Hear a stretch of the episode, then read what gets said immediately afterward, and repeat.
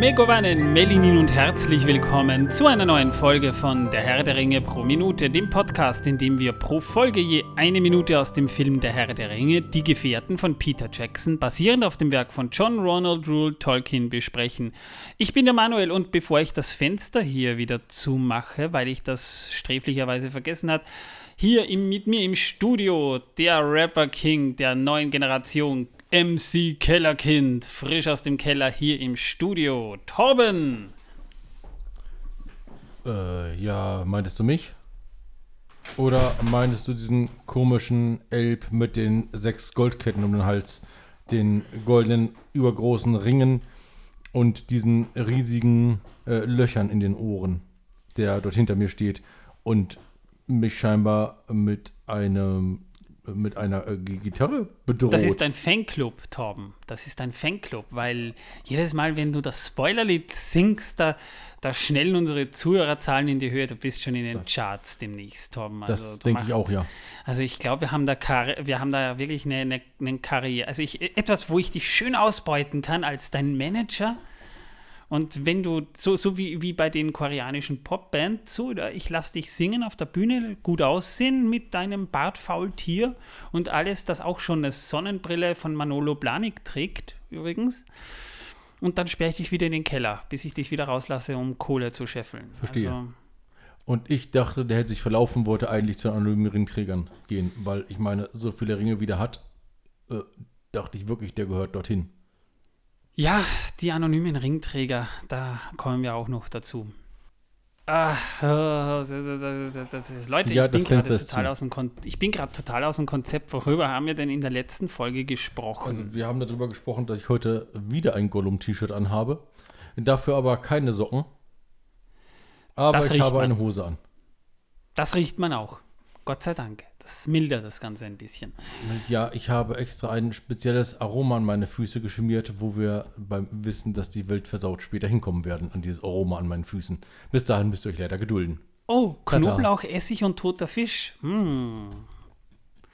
Fast, Manuel, fast. Übrigens, äh, worüber wir in der letzten Folge gesprochen haben, wir haben uns mal über Gollum unterhalten. Ich habe zwar einen ziemlichen Hate abgeladen, Hate, naja, Hate, eine sehr, sehr, sehr energische Kritik an einer etwas fragwürdigen Passage des Films, aber wir haben gleichzeitig dann auch einmal Gollums Biografie etwas beleuchtet, der ja erst wieder wirklich wichtig wird im zweiten Teil.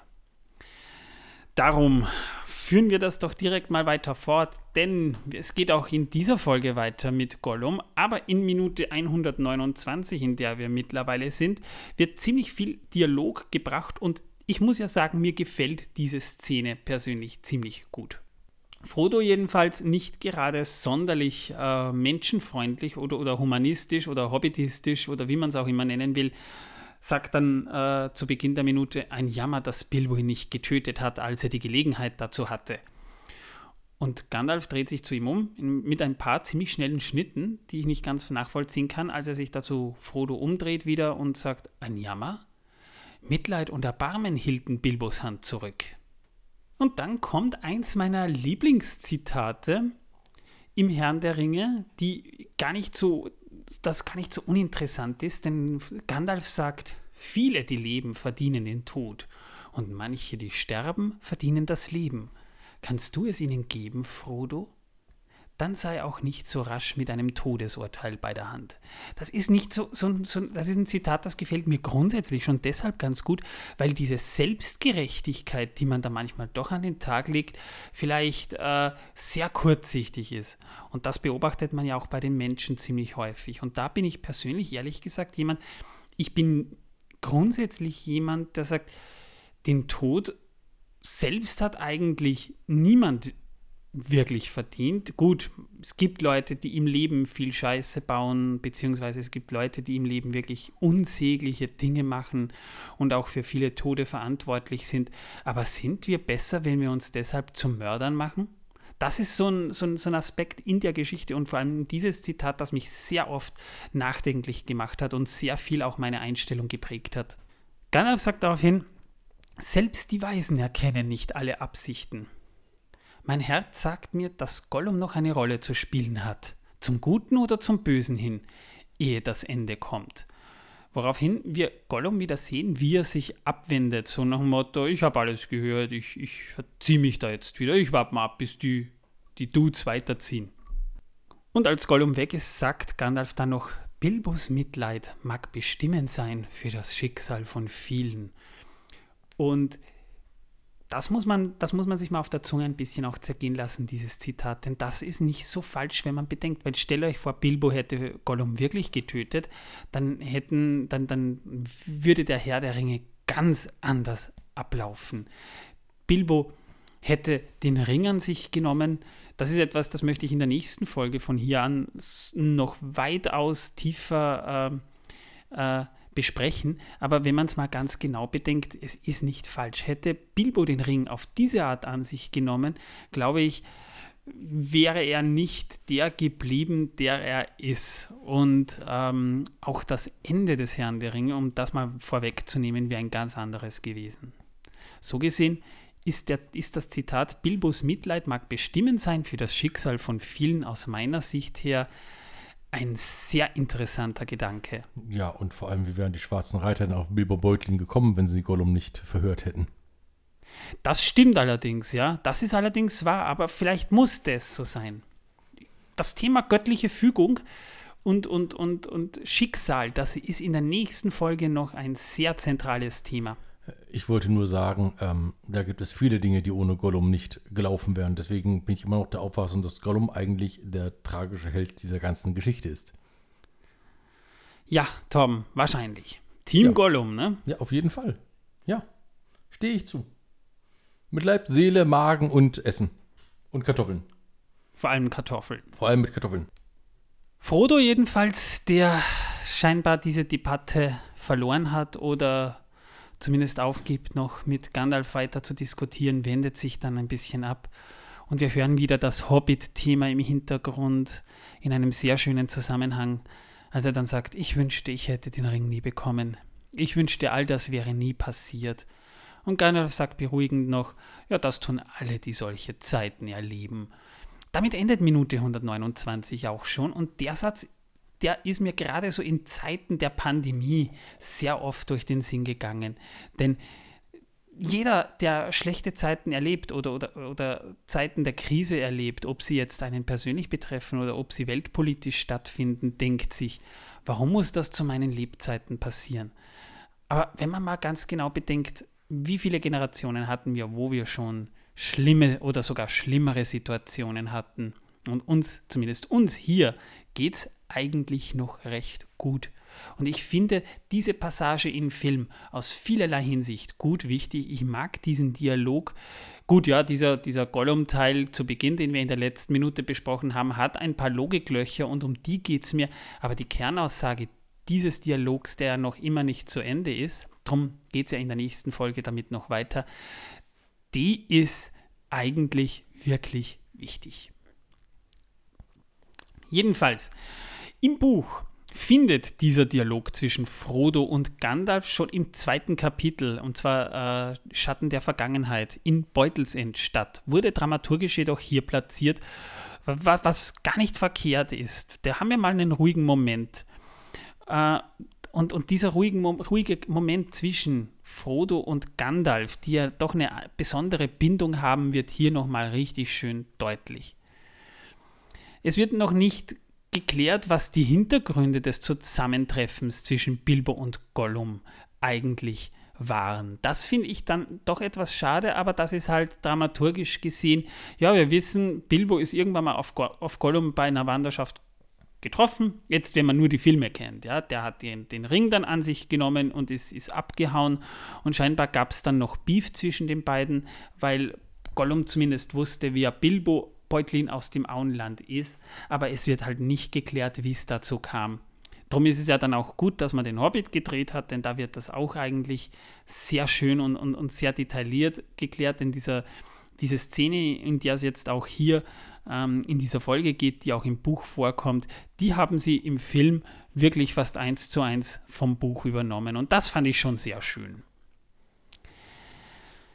Ja, so gab es hier nämlich einen Rätselwettstreit. Der Hintergrund ist die, Die Zwerge von Thorin und Co., die wurden im Nebelgebirge, als sie gerade auf, von, von Bruchtal aufgebrochen waren und in Richtung Erebor unterwegs waren, wurden sie von Orks überfallen. Bilbo gelangt die Flucht in die tiefen Stollen, wo er in eine Höhle mit einem See in der Mitte äh, und dort war wieder eine Insel in der Mitte auf Gollum traf. Gollum wollte Bilbo, als er ihn sah, und da gab es tatsächlich auch einen Dialog zwischen den beiden, wollte Bilbo zwar töten, aber Bilbo war schlau und forderte Gollum zu einem Rätselwettstreit heraus. Ich will jetzt gar nicht äh, genauer darauf eingehen, was für Rätsel gesagt wurden, das könnt ihr alles im Hobbit schön nachlesen. Aber dieses Rätselspiel, das hat Tradition bei den Hobbits, schon bevor sie sich im Auenland niedergelassen haben. Bei diesem Rätselspiel handelt es sich um einen Wettstreit zweier Personen, die sich abwechselnd Rätsel aufgeben, bis einer ein Rätsel nicht beantworten kann. Oder es falsch beantwortet. Genau, ja, aber das ist, fällt ja im Prinzip unter die gleiche Kategorie. Der Verlierer muss seinen vorher festgelegten Einsatz dann einlösen. Also würden Torben und ich beispielsweise um eine Kartoffel spielen, müssten wir uns so lange Rätsel aufgeben, bis ich vom Torben eine Kartoffel bekomme oder Torben seine Kartoffel von mir bekommt, um die Kartoffel einzubinden. Denn Torben meinte ja schon, es geht in dieser Folge um Kartoffeln. Es geht immer um Kartoffeln. Das Rätselspiel ist ungemein altehrwürdig gilt als, ja, kann man schon sagen, heilig bei den Hobbits. Äh, beinahe beinharte, strenge Regeln und die Teilnehmer hüten sich zumeist zu betrügen. Also wirklich nur der verschlagenste, der hinterhältigste, der ehrloseste würde bei diesem Rätselwettstreit betrügen. Viele Rätsel sind auch in ihrem Wortlaut althergebracht und bekannt. Also da geht es wirklich darum, wer kennt dieses Rätsel oder wer hat den Grips, es zu lösen, falls man es nicht kennt. Oder wer kennt einfach die meisten Rätsel? Als wirkliches Rätsel gilt nur das, was man anhand des Wortlauts oder durch logisches Nachdenken erraten kann.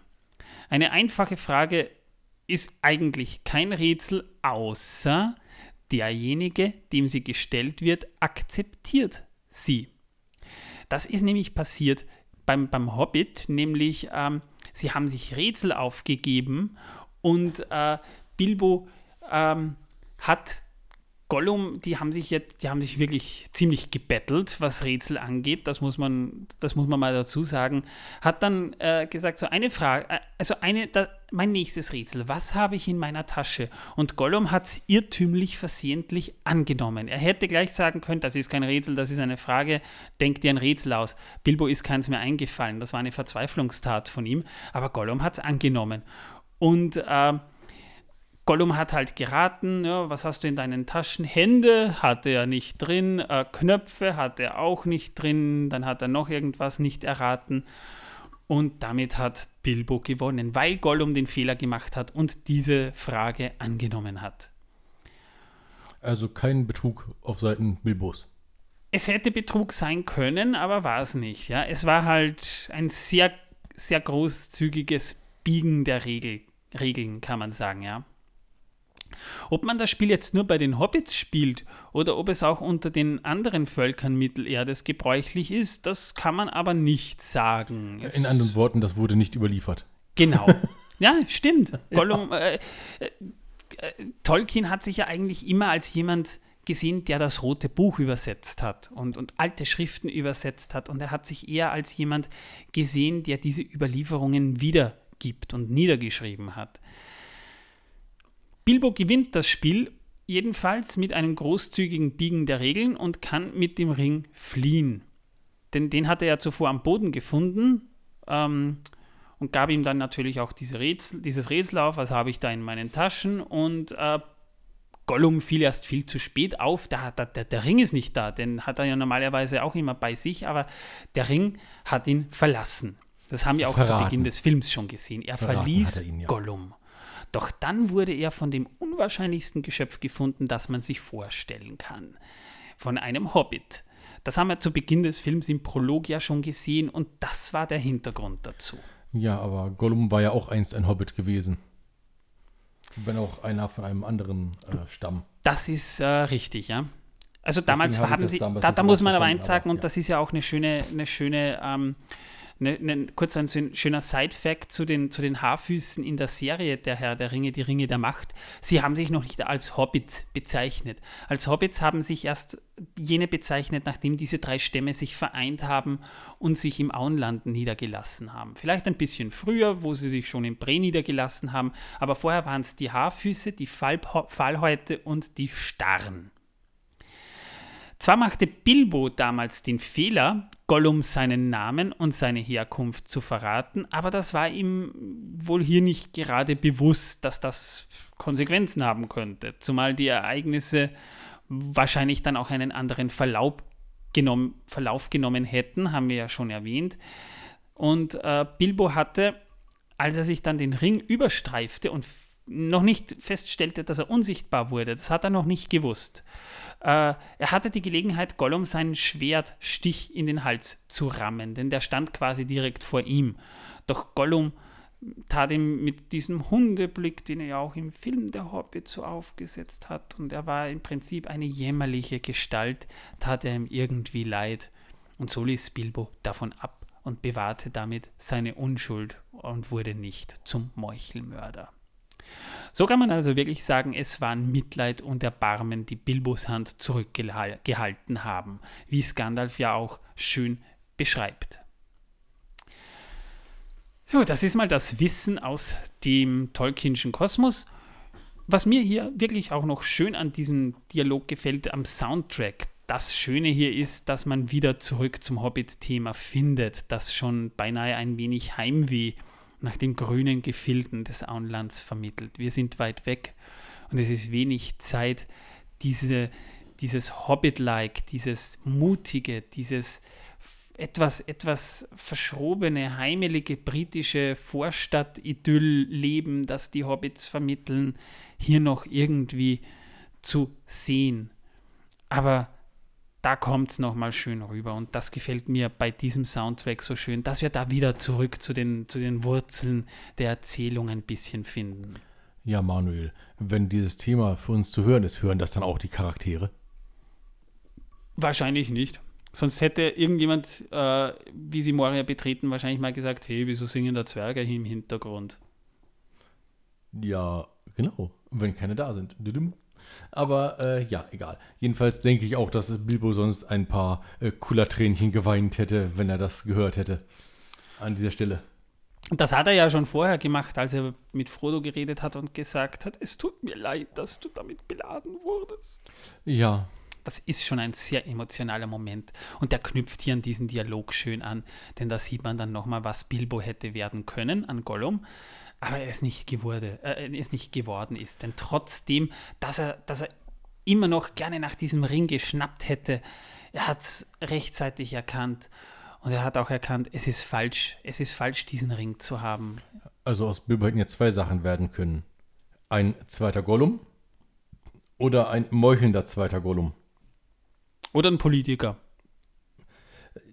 Ich bin mir nicht sicher, ob er sowas, nicht, sowas ähnliches ist, ein, ein, ein äh, ähm, äh, äh, lehrender Politiker oder ein politikender Lehrer. Ich habe schon an anderer Stelle gesagt, ich glaube ja, die haben sich ihr Geld damit verdient, dass sie Kalligrafie-Workshops in der Volkshochschule von Wasserau gegeben haben. Das wäre auch möglich. Aber äh, ich habe mich auch teilweise gefragt, ob Sam nicht vielleicht als Gärtner doch der Mörder des Ganzen ist. Wahrscheinlich, ja. Der, der, der Sam hätte, hätte Gollum sofort gemeuchelt als Gärtner, ja. Er hätte sich wahrscheinlich auf ihn draufgeworfen und hätte ihn platt gedrückt. Jetzt will ich Reinhard May hören. Oh je, Das mache ich dann nach der Folge. wenn ich weg bin. Nee, nee, nee, nee, nee, das, äh, das musst du dann hören. Äh, bevor wir aber Reinhard May hören und ich Torben mit diesem wunderbaren Lied beschalle, erstmal äh, in der nächsten Folge wird es philosophisch. In der nächsten Folge sprechen wir nämlich genau über dieses Thema. Gibt es in Mittelerde göttliche Fügung? Wer könnte da seine Hand im Spiel haben? Und das ist ein Thema, auf das freue ich mich dann schon. Ich hoffe, dass wir da auch wirklich wieder zu dritt sind, denn das Thema ist zu zweit sch schwer zu besprechen, sage ich jetzt mal. Und das Drum- wird eventuell eine lange Folge werden. das müssen wir mal gucken. Wir waren ja jetzt auch wieder kürzer, aber ihr habt es ja mitbekommen, die Ringe der Macht, die Besprechungen, die haben sowieso immer so ein gewisses Zeit, äh, so ein gewisses Zeitmanagement, vor allem am Abend. Darum geht es in der nächsten Vor allem, Folge. wenn sich die anonymen Ringträger treffen. Also, liebe Leute, ich hoffe, ihr hört auch fleißig unsere Folgenbesprechungen mit. Am Freitag geht es mit Folge 5 ja dann weiter. Torben, hast du Wissen, dass die Welt versaut mitgebracht? Natürlich, natürlich habe ich das. Die Frage ist nur, willst du es auch hören? Oder Habe willst ich du eine Wahl? deine Kopfhörer absetzen? Habe ich eine Wahl? Du kannst die Kopfhörer absetzen. Da höre ich dich ja trotzdem. Oh, verdammt. Ach, so ein Mist. Naja, was soll's, kann passieren. Ja, es geht heute um den Senf. Der Senf ist tatsächlich eine Gewürzpaste, die aus den Senfkörnern, und zwar aus weißen, braunen und oder schwarzen Senfkörnern hergestellt wird. Ähm, es werden die reinen Senfkörner, also die Samen, verwendet. Und diese werden meistens zu Senfpulver gemahlen und dann mit anderen äh, Zutaten zu dieser Senfwürzpaste gemischt. Es gibt ähm, verschiedene Senfarten und wenn man diesen Senf wirklich schön gelb haben will, dann wird dort äh, Kurkuma als Färbemittel für benutzt. Ja, und natürlich gibt es den bayerischen Senf, der ein bisschen süßer ist, ne? Den kennen wir alle. Es gibt den Dijon-Senf, der ein wenig schärfer und äh, Der ist teilweise aber auch schon wirklich hardcore. ja. Dann gibt es den groben französischen Senf, es gibt den Tafelsenf und es gibt den Biersenf und dann gibt es noch diverse andere Senfarten und tatsächlich je nach Senfart ist die Herstellung und die Zutaten andere und daher lasse ich Herstellung und Zutaten jetzt einfach mal weg, weil sonst würde ich wahrscheinlich noch in drei Stunden hier reden. Und Senf ist immer noch gut, weil ohne Senf gibt es keine Mayo. Mit Senf lacht das Leben. Ich esse gerne Estragon-Senf. Ja, aber das ist tatsächlich ein Tafelsenf, der nur mit Estragon verfeinert wird. Das macht nichts, er ist trotzdem gut. Ich wollte es nur gesagt haben. Das ist gut. Danke, Torben. Das ist wirklich toll, dass du uns das gesagt hast. Wenn ihr mit Torben weiterhin über Essen reden wollt, weil bei uns im Discord geht es neben dem Herrn der Ringe hauptsächlich ums Essen. Ja, ich Mit wollte auch noch sagen. Fotos. Da ist Foodporn dabei. Also Ja, ja. viele ich wollte auch sagen, es gibt auch Leute, die haben natürlich eine Senfallergie, was ich natürlich ziemlich schade finde für diese Leute. Mein Beileid an dieser Stelle. Ähm, und zwar obliegt Senf deswegen in Europa der Nahrungsmittelkennzeichnung. Das heißt, es muss gekennzeichnet werden, dass eben äh, Senf in einem Nahrungsmittel drinnen ist. Kann Spuren von Senf enthalten. Genau. Muss Wie aber ich- nicht. Wie Kann. ich schon bei wunderbaren, äh, bei wunderbarem Studentenfutter stehen hatte, kann Spuren von Nüssen und Cerealien enthalten. Ich habe das gelesen und dachte, hm, Moment. Ich dachte, da wären Nüsse und Cerealien sowieso drin. Wieso steht das da drauf? Ja, das war eine Fehlkennzeichnung, weil derjenige dachte, es reicht, wenn man so draufschaut, aber es enthält Nüsse und Cerealien, ist danach gedruckt worden. Und ich habe einen Jahresvorrat an Studentenfutter geschenkt gekriegt von dieser netten Firma. Das fand ich sehr schön weil ich sie auf diesen glorreichen Fehler aufmerksam gemacht habe. Sie haben mir aber wirklich versichert, dass dort wirklich Nüsse und Cerealien drin sind und nicht irgendwelche Ersatzstoffe. Fand ich gut. So, jetzt komme ich. Ah. Liebe Leute, falls ihr eben mit Torben über Senf weiterhin reden wollt oder Foodporn mit uns teilen wollt und nebenbei vielleicht auch mal über den Herrn der Ringe schreiben wollt, denn das Thema gibt es bei uns im Discord auch noch. In den Shownotes findet ihr den hoffentlich aktuellen Link zu unserem Discord-Channel. Ansonsten switcht einfach zur aktuellen Folge rauf, falls ihr erst äh, ein bisschen hinten nach seid und da könnt ihr es dann nachholen und mit uns plaudern. Da würden wir uns auch wahnsinnig darüber freuen. Sterne auf Spotify und Apple Podcasts, Audible, Google, wo auch immer ihr gerade hört und die Möglichkeit habt. Gebt uns, gebt uns, gebt uns. Und wer uns eine schöne Rezension hinterlässt, der bekommt von Torben ein einlaminiertes A4-Blatt voll Freude zugeschickt. Ja, und jetzt wisst ihr auch, mit was ich meine Füße eingerieben habe. Mit Tafelsenf.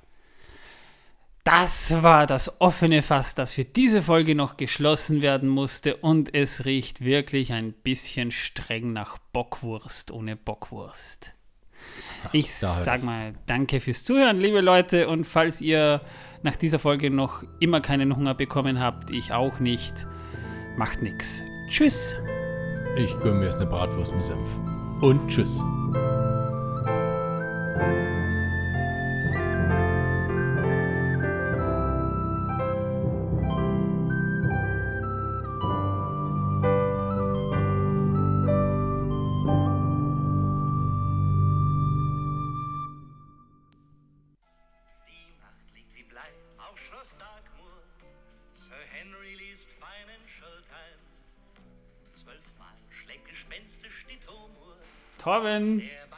Ha? Wunderbar. Schön. Schön ist das.